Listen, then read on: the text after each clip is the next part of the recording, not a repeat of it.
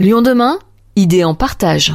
Classé en réseau d'éducation prioritaire REP, le collège Jean Mermoz dans le 8e arrondissement de Lyon peut se targuer d'avoir retrouvé une certaine attractivité. La métropole compte investir 32 millions d'euros pour cet établissement et pour l'agrandir. Bruno Bernard, président du Grand Lyon. On est sur un collège à taille humaine euh, qui a des résultats excellents, euh, des réussites au brevet qui montent. On a, grâce à une option en plastique, euh, pu permettre de retrouver une mixité plus forte que dans d'autres collèges. Donc c'est une réussite et c'est un exemple en suivre. C'est le vrai sujet, comment apporter plus de mixité dans nos collèges. On sait que pour donner l'attractivité à un collège, il faut d'abord une équipe enseignante de qualité. Sans ça, on ne peut pas y arriver. Il faudrait arrêter euh, de mettre toujours les enseignants les moins expérimentés dans les collèges les plus difficiles. C'est un sujet national. On a donc besoin d'un principal, une équipe ressoudée, mais on a aussi besoin d'attractivité par des options, ici d'art plastique, par aussi d'autres atouts que peut avoir un collège. Les régies exemplaires pour les cantines euh, qu'on a mis dans nos trois derniers collèges fonctionnent très bien et sont attractives. Donc il faut ça inventer des solutions pour arrêter la fuite vers le privé et avoir des collèges où la mixité n'est plus, ce qui est assez catastrophique pour tout le monde. Le collège Jean Mermoz attire désormais quelques élèves hors secteur, ce qui prouve son attractivité. Il faut dire que plus de 90% des troisièmes ont réussi leur brevet l'an dernier, plus de 60% ont poursuivi en lycée général et technologique. Comment développer l'attractivité d'un collège? Nous avons posé la question à François Guillochet, qui est le principal du collège Jean Mermoz. C'est d'abord un travail euh, pédagogique. Il faut que les élèves euh, apprennent. Donc c'est un gros travail d'expertise de la part des, enseignants, du personnel éducatif pour faciliter euh, les apprentissages. C'est aussi proposer différentes activités qui viennent enrichir les parcours scolaires, par exemple avec une classe en art plastique, mais c'est aussi des créneaux pour ceux qui préfèrent le sport ou ceux qui préfèrent les sciences. Et c'est également l'installation d'un bon climat dans l'établissement, c'est-à-dire que les élèves euh, se sentent parfaitement euh, en sécurité et euh, apprécient les relations qu'ils ont avec les adultes et leurs camarades et que les parents apprécient aussi les relations qu'ils ont avec l'école. Comment on développe la mixité, l'inclusion? Alors ce sont deux choses un peu différentes. Quand on parle d'inclusion, on parle, on parle souvent plutôt d'élèves qui sont porteurs d'handicap, alors handicap physique, cognitif, voire comme on le disait pour nos élèves qui arrivent de l'étranger et qui donc ont un handicap au niveau de la langue. L'inclusion, donc euh, là, c'est d'essayer d'adapter sur quelques moments des séances d'apprentissage bien spécifiques pour ces élèves-là, pour que tout doucement, ils puissent intégrer les classes dans lesquelles ils sont inscrits pour y passer le plus de temps possible. La mixité sociale, elle, c'est euh, répondre aux besoins euh, de familles qui ont pour leurs enfants de l'ambition scolaire. C'est aussi proposer un certain nombre de services comme une cantine scolaire. Quand les deux parents travaillent, c'est indispensable. Donc ça a été un challenge ici, ce qui n'était pas toujours le cas avant. Et puis c'est d'assurer aux parents que les élèves, quand ils vont venir au collège, ils vont euh, trouver euh, tout ce qu'il faut pour réussir et pour pouvoir suivre les parcours euh, qu'ils ambitionnent. Il y a une volonté de votre part aussi de développer le côté participatif. Ça va se matérialiser comment concrètement? Ça se matérialise déjà comme dans tous les établissements. On a ce qu'on appelle des conseils d'administration, par exemple, où on va trouver à la fois le personnel, mais à la fois les usagers et les élèves, qui vont prendre part aux grandes décisions d'un établissement scolaire, qui vont aussi faire part de propositions. Et après, euh, il y a plusieurs euh, dispositifs, j'en ai parlé, comme euh, le budget participatif ou notre école faisant l'ensemble, qui proposent en fait des financements pour différents projets qui vont être le résultat de l'émergence d'idées de toute la communauté, le personnel, les élèves et les parents, de façon à ce que le collège soit encore plus agréable à vivre et qu'il permette encore plus aux enfants de, de réussir. Donc ça, c'est un gros travail de dialogue qui prend beaucoup de temps, qui nous demande aussi euh, de faire preuve de beaucoup de pédagogie pour expliquer euh, tout ce qu'on peut faire et à quoi ça sert. Et ensuite, il faut qu'on s'entende et qu'on arrive sur un projet commun.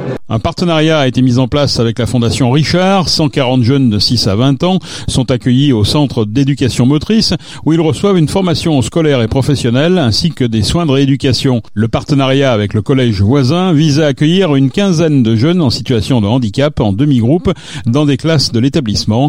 Christophe Valisco, directeur du centre d'éducation motrice de la Fondation Richard. Ça permet une inclusion qui n'est pas totale, mais qui est déjà intéressante avec d'autres jeunes du collège, puisqu'ils se peuvent se croiser dans des projets spécifiques, alors que ce soit des projets au niveau de la musique, au niveau des arts plastiques, ou d'autres projets qui se mettraient en place, mais aussi se croisent au niveau des récréations et ils peuvent se côtoyer. on a un partenariat, une inclusion euh, inversée, c'est-à-dire que des jeunes du collège qui n'ont pas de cantine viennent au self de la Fondation Richard. Il y a deux groupes d'une vingtaine de jeunes qui viennent pour, euh, qui font à, midi et à 13h pour le, au self de la Fondation Richard. Et donc là, on a ce partenariat partenariat qui est en place maintenant depuis plus de deux ans, de, je crois même trois ans, en tout cas pour la cantine. Et puis le, les classes d'enseignement externalisées, les unités d'enseignement externalisées. Il y en avait une euh, il y a un an quand je suis arrivé. Et là maintenant, l'année dernière et cette année, on en a deux. On peut mesurer des résultats, on peut mesurer ça concrètement? Oui, bien sûr, parce qu'il y, y, a un intérêt euh, pour les élèves à aller au collège, à, à être comme euh, tout un chacun, même si effectivement ils sont sous la responsabilité, on va dire, des éducateurs et des enseignants de la Fondation Richard. Mais je pense que c'est pour eux un plus de pouvoir accéder à l'enseignement dans un collège comme tout enfant et comme tout jeune. Mevlut Chevreau est quant à elle professeure d'art plastique. Elle coordonne aussi la classe à horaire aménagé d'art plastique CHAP de l'établissement créé il y a 4 ans.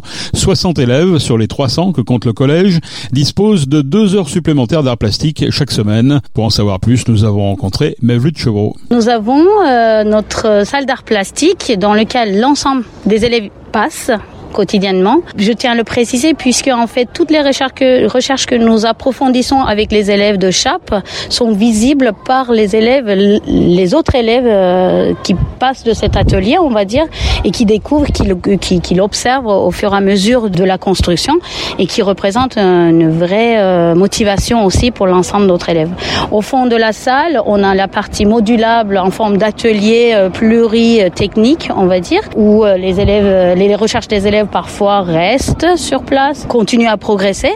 Donc les autres élèves, ils viennent une fois euh, par semaine d'une heure euh, pour les arts plastiques, puissent aussi voir euh, comment ça se passe de façon plus approfondie, voire ils ont aussi envie de d'aller au-delà d'un cours d'art plastique, participer à ces genres de pratiques. Qu'est-ce que ça leur apporte concrètement de participer à, à cet atelier? Alors nous travaillons avec un enseignement dans une forme euh, différente. On apprend différemment par le biais des partenariats, par des moments d'intervention artistique, des rencontres. On sort de la classe, euh, c'est très important. On sort de la classe, les élèves vont à la rencontre du monde à l'extérieur. On va visiter des musées, on découvre des ateliers d'artistes. Donc euh, les élèves s'ouvrent au monde, euh, ils vont développer des compétences, écoutent mais aussi apprennent à parler, parler de leur recherche, puisque c'est leur vécu. Ils sont acteurs, donc du coup, ils peuvent parler, rendre compte à leurs camarades, partager leur expérience. Et ce qui joue beaucoup aussi sur la cohésion d'équipe du collège, voire même de la quartier, parce que les parents, euh, ils sont aussi euh, des acteurs importants. Et donc, se projettent aussi dans l'avenir de, cette façon-là. Par exemple, au niveau du lycée, euh, nous avons le lycée Lumière qui est avec son fort enseignement artistique et à leur destination, ou lycée euh, Juliette Récamier qui est pareil euh, avec un enseignement spécialisé en art plastique. Donc ils se projettent et euh, ils ont envie de réussir. C'est un dispositif de réussite, de tâtonnement, de l'expérimentation et aussi d'en parler. Parler, euh, développer ses compétences langagières qui aujourd'hui euh, nos enfants ont besoin dans tous les domaines de leur quotidien, de leur professionnalisme, de leur voilà. On a l'impression que dans ce collège, il y a effectivement l'enseignement, je dirais traditionnel, et puis il y a ce, cet atelier CHAP. Hein. Tout est en, en, en équipe parce que en fait ces classes horaires aménagées, les élèves donc de 15 à 20 élèves qui sont issus d'autres classes. Donc nous avons 12 classes dans le collège et l'ensemble des élèves qui viennent en chambre sont implantés dans les autres classes. Donc c'est-à-dire que ces élèves qui réussissent dans ces genres de projets, ils vont retourner dans leur classe, ils vont devenir moteurs dans les apprentissages des autres. Notamment les arts plastiques, c'est un domaine dans lequel euh, nous travaillons un peu de tout. Un petit peu histoire géographie, un petit peu de mathématiques, un petit peu de sciences, mais différemment, en prenant d'autres chemins par le biais de pratiques artistiques et par l'expérimentation. Donc les élèves apprennent différemment. Donc du coup, ils ont euh, une autre façon aussi d'aborder l'apprentissage et de le transmettre aussi par euh, groupe, par euh, comment on appelle ça, tutorat, par euh, échange auprès de leurs collègues euh, élèves.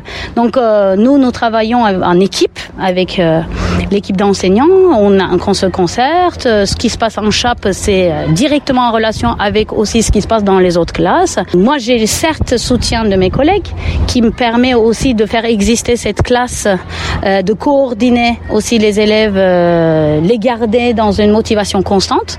Donc, tous les professeurs euh, reconnaissent, travaillent pour le CHAP et la CHAP travaille aussi pour l'ensemble euh, des apprentissages de l'ensemble des matières. Donc, c'est vraiment euh, une petite, euh, si je peux dire, une sorte de famille qui s'est construite au, en courant de ces quatre années où euh, ça s'est développé petit à petit et qu'on a les quatre niveaux aujourd'hui conscients de leur chance et euh, de leur engagement. Mevlut Chevreau, professeur d'art plastique au collège Jean Mermoz dans le 8e arrondissement. Les travaux d'extension de l'établissement sont prévus à l'horizon 2025.